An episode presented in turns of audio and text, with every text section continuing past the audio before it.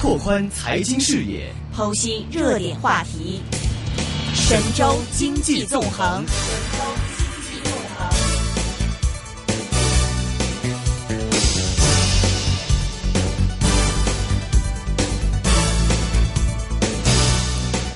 好的，现在我们电话线上是已经接通了前海开源基金执行总经理杨德龙杨老师，杨老师你好，你好杨老师，你好主持人，嗯，杨老师首先问一问您关于 A 股方面最近的状况了。那么进入第二季度之后呢，这个 A 股现在好像有一些停滞不前的状态啊，然后整个的这个波动也看到是在三千两百点附近，其实形成了一个比较明显的阻力，今天又是下跌了一点三七个 percent。想问一下您啊，最近在 A 股方面的看法，您怎么看呢？呃，最近 A 股呢出现了比较大的调整，嗯，呃，与美股和港股呢都出现了背离。那 A 股这一次的调整的话呢，其实主要是消息面的原因，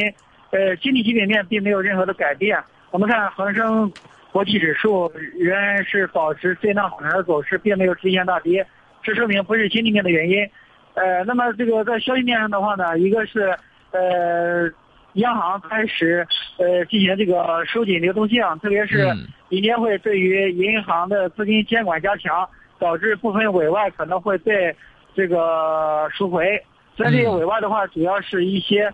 债券的资金，呃，影响主要是债市，但是对股市呢也会造成负面的影响。那另一方面呢是监管层对于题材股的打压，呃，也导致市场人气的下降。比如说像题材股啊、次新股。啊。出现大面积的下跌，影响到市场的这个人气。嗯，就是整体来看的话呢，消息面的这个影响更大，经济基本面并没有太大变化。事实上，近期公布的一季度经济数据，呃，都显示出经济在企稳回升。嗯，呃，其实有没有看到有留意到一种情况，就是您也提到了，央行一方面在收紧流动性，另外一方面呢，就是又在扩大这个 I I P O 的这个进度。据说年内可能又会有五百只 I P O 吧要推出来。其实这样来看，一个此消彼长的这样一个对这个交流影响之下，其实今年的 A 股是不是说我们要再把它预期看得好一点会很难呢？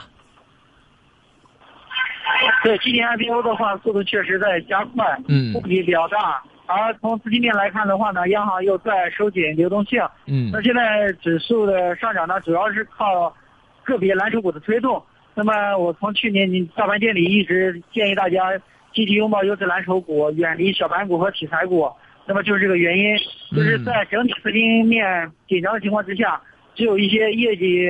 稳定，然后这个属于大众情人型的白马股呢，才会有比较好的表现。嗯，所以说今年我们在看 A 股的情况下，那我们要来部署操作，要怎么来做呢？是不是就是说我们要把这个资金要集中部署在一些呃重磅的大蓝筹、有业绩支撑的这类股份？即便是之前可能像一些什么高送转呀、一些题材概念股方面的，呃，曾经一些很美好 或者是表现很好的一些板块股份的话，呃，在今年接下来的时间里面，整个的风气要停一停了。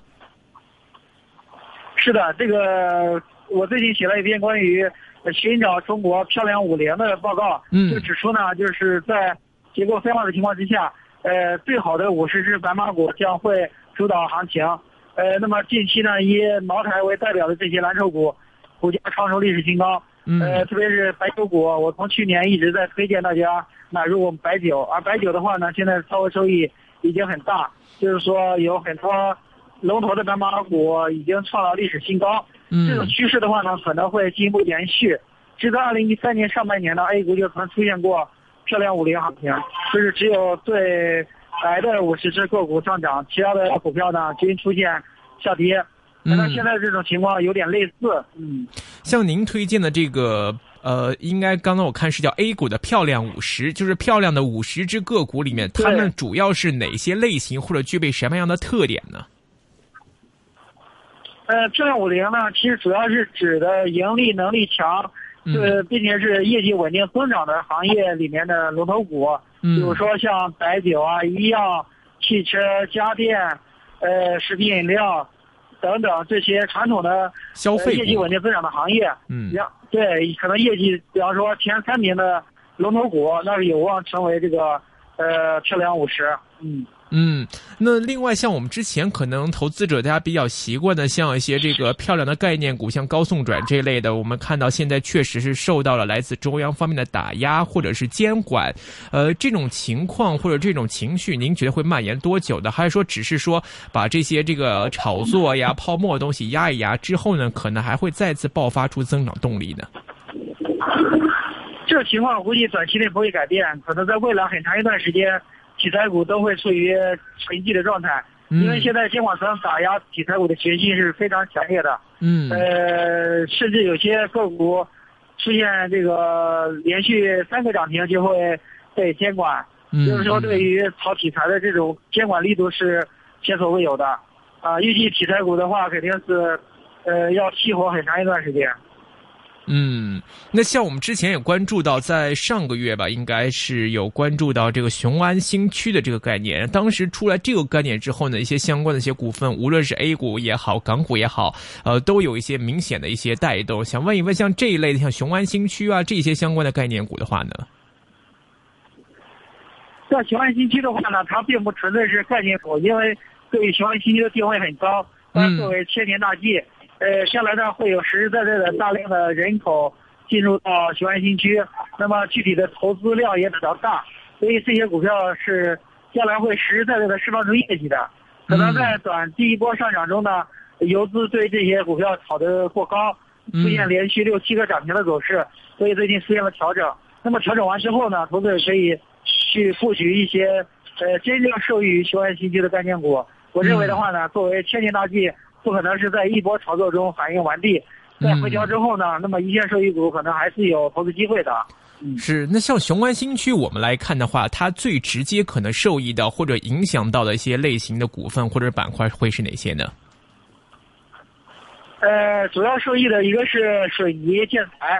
呃，因为这个建雄安新区肯定是要大量的基础设施建设，嗯，所以水泥建材是是直接受益的。其次呢是房地产。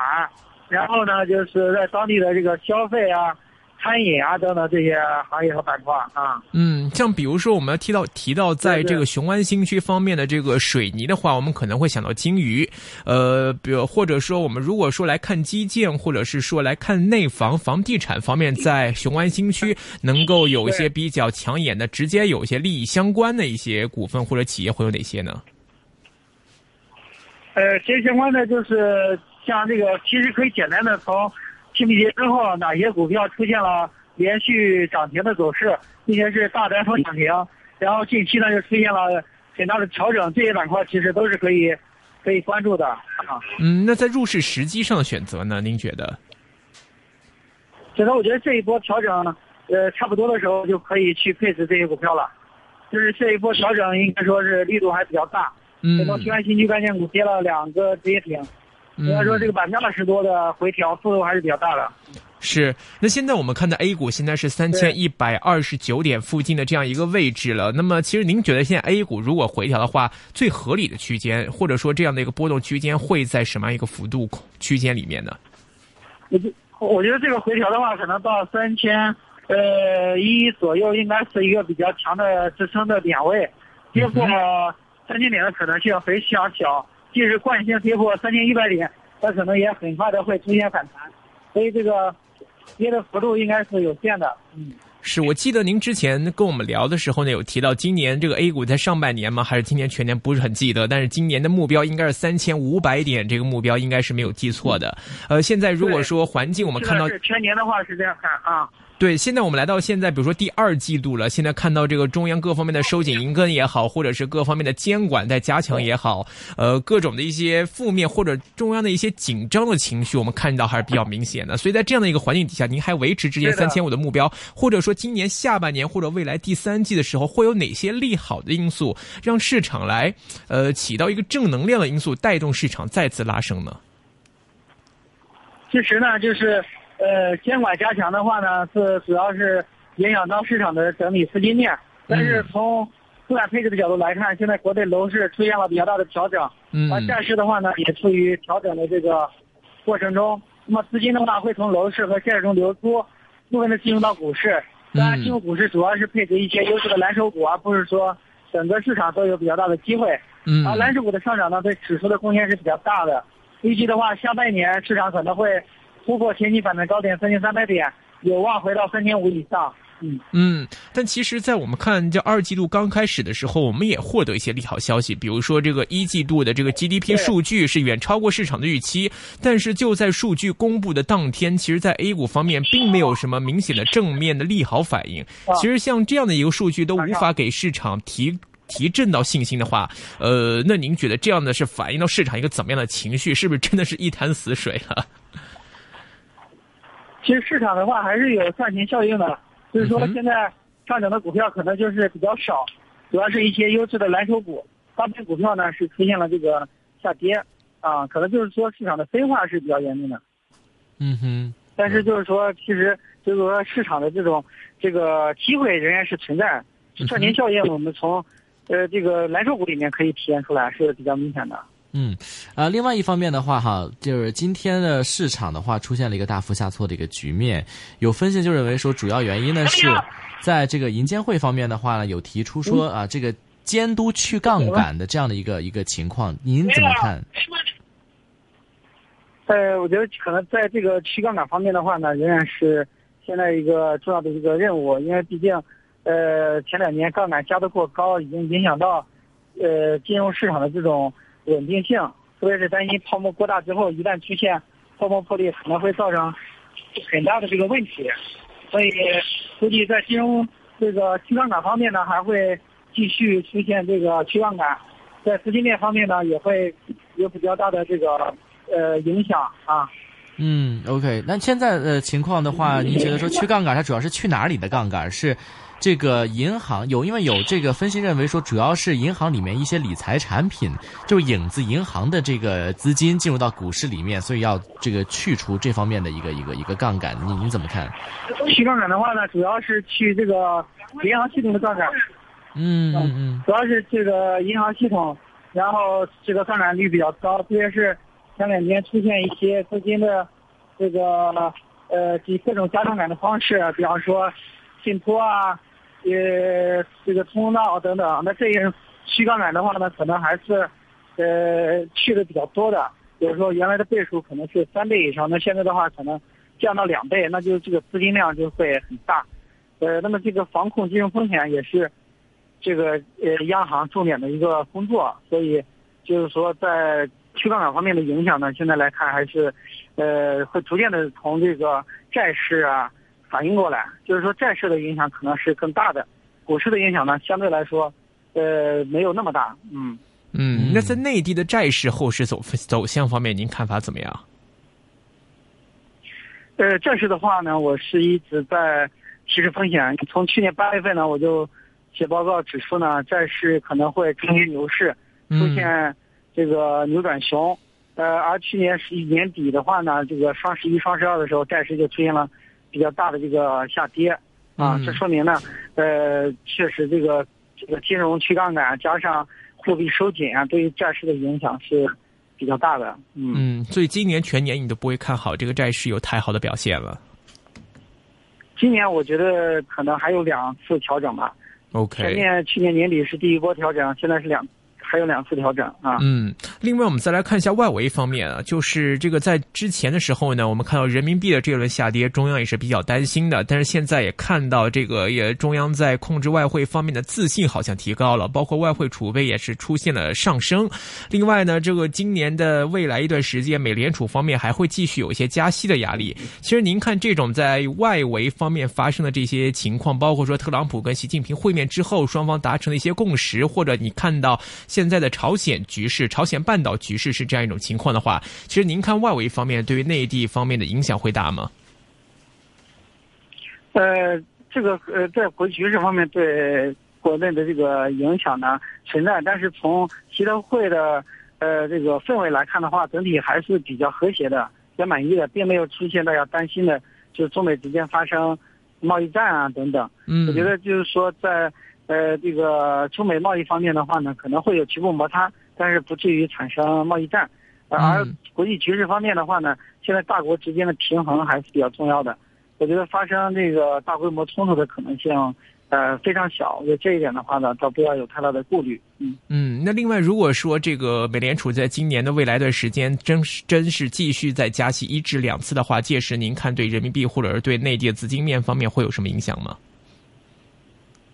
如果加息的话呢，可能会这个导致央行不得不继续收紧，应该呃维护汇率的稳定，所以可能对债市的影响还是比较大的。那么楼市的话呢，现在调整也在加剧，而央行收紧银根呢，对楼市也会造成比较大的冲击。嗯，OK，楼市的话，您觉得现在这个地产股挨估的也蛮多的，是不是说今年整个地产市况基本上就这样了？还是说其实，因为其实现在看这个楼价好像还没有升完，你怎么看？呃，楼价的话，今年是会严格控制住的。可现在成交量已经出现了比较的下跌。一般来说，楼市调控都是先跌量后跌价，可能这个调控方面呢，这量方面反应比较快。现在价格呢还处于僵持的状态。呃，但是我预计的话呢，在僵持半年之后，可能到下半年楼市价格就会出现松动了。嗯，呃，那我们最后来看这个今在未来一段时间大势方面，因为我们看 GDP 数据的话，其实这个内地的房地产项目业务对于这个 GDP 的支持增长还是蛮重要的。呃，是记得有九个 percent 的增长。呃，其实照这样的一个逻辑来看，是不是说在 A 股方面的内房股啊，或者呃这个地产股方面，还是值得来部署的呢？呃，现在整体的房地产的行业呢，肯定是在调控的。嗯，就房地产投资呢，由于去年火爆出现了惯性，然后投资房地产投资增速在一季度还是比较高的。但是我估计到下半年可能会降温，因为一季度房地产成交量下降了，同比下降了百分之六十，这会影响到开发商的投资热情。预计下半年可能会出现一定的这个回落。呃，那么地产股的话呢？在整体调控的背景之下，估计很难有大的表现。OK，那最后，请您再展望一下，在今年的这个第二季度里面，四月份已经快要过完了，那么接下来到五月份，然后六月份这两个月里面的 A 股大概会维持怎么样一种走势呢？您预计？预计呢，后市可能还是维持区间震荡的这个走势。大盘的话呢，可能会在三千一到三千三之间窄幅震荡。呃，如果说六月份 A 股能够加入 MSCI 指数呢，可能会借机。突破三千三百点，嗯，所以 MSCI 指数如果能入的话，您看对 A 股的影响幅度会有多少？就突破三千三之后呢，会不会还会有一些这个惯性？应该有百分之十以上的上涨吧，百分之十以上的指数有百分之十的上涨，可能会站上那个三千五六一线了。嗯明白，好的，今天非常感谢杨老师给我们带来的分享，感谢杨老师，谢谢。好，再见。谢谢，好，拜拜。